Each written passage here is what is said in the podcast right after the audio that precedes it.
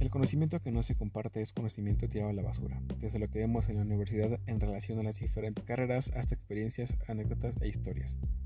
Hablaremos principalmente de ciencias de la salud, pero también será un espacio para contar y escuchar experiencias tanto profesionales como personales. Platicar es compartir, compartir es conocer y conocer es aprender. Todos tenemos algo que compartir. Bienvenidos.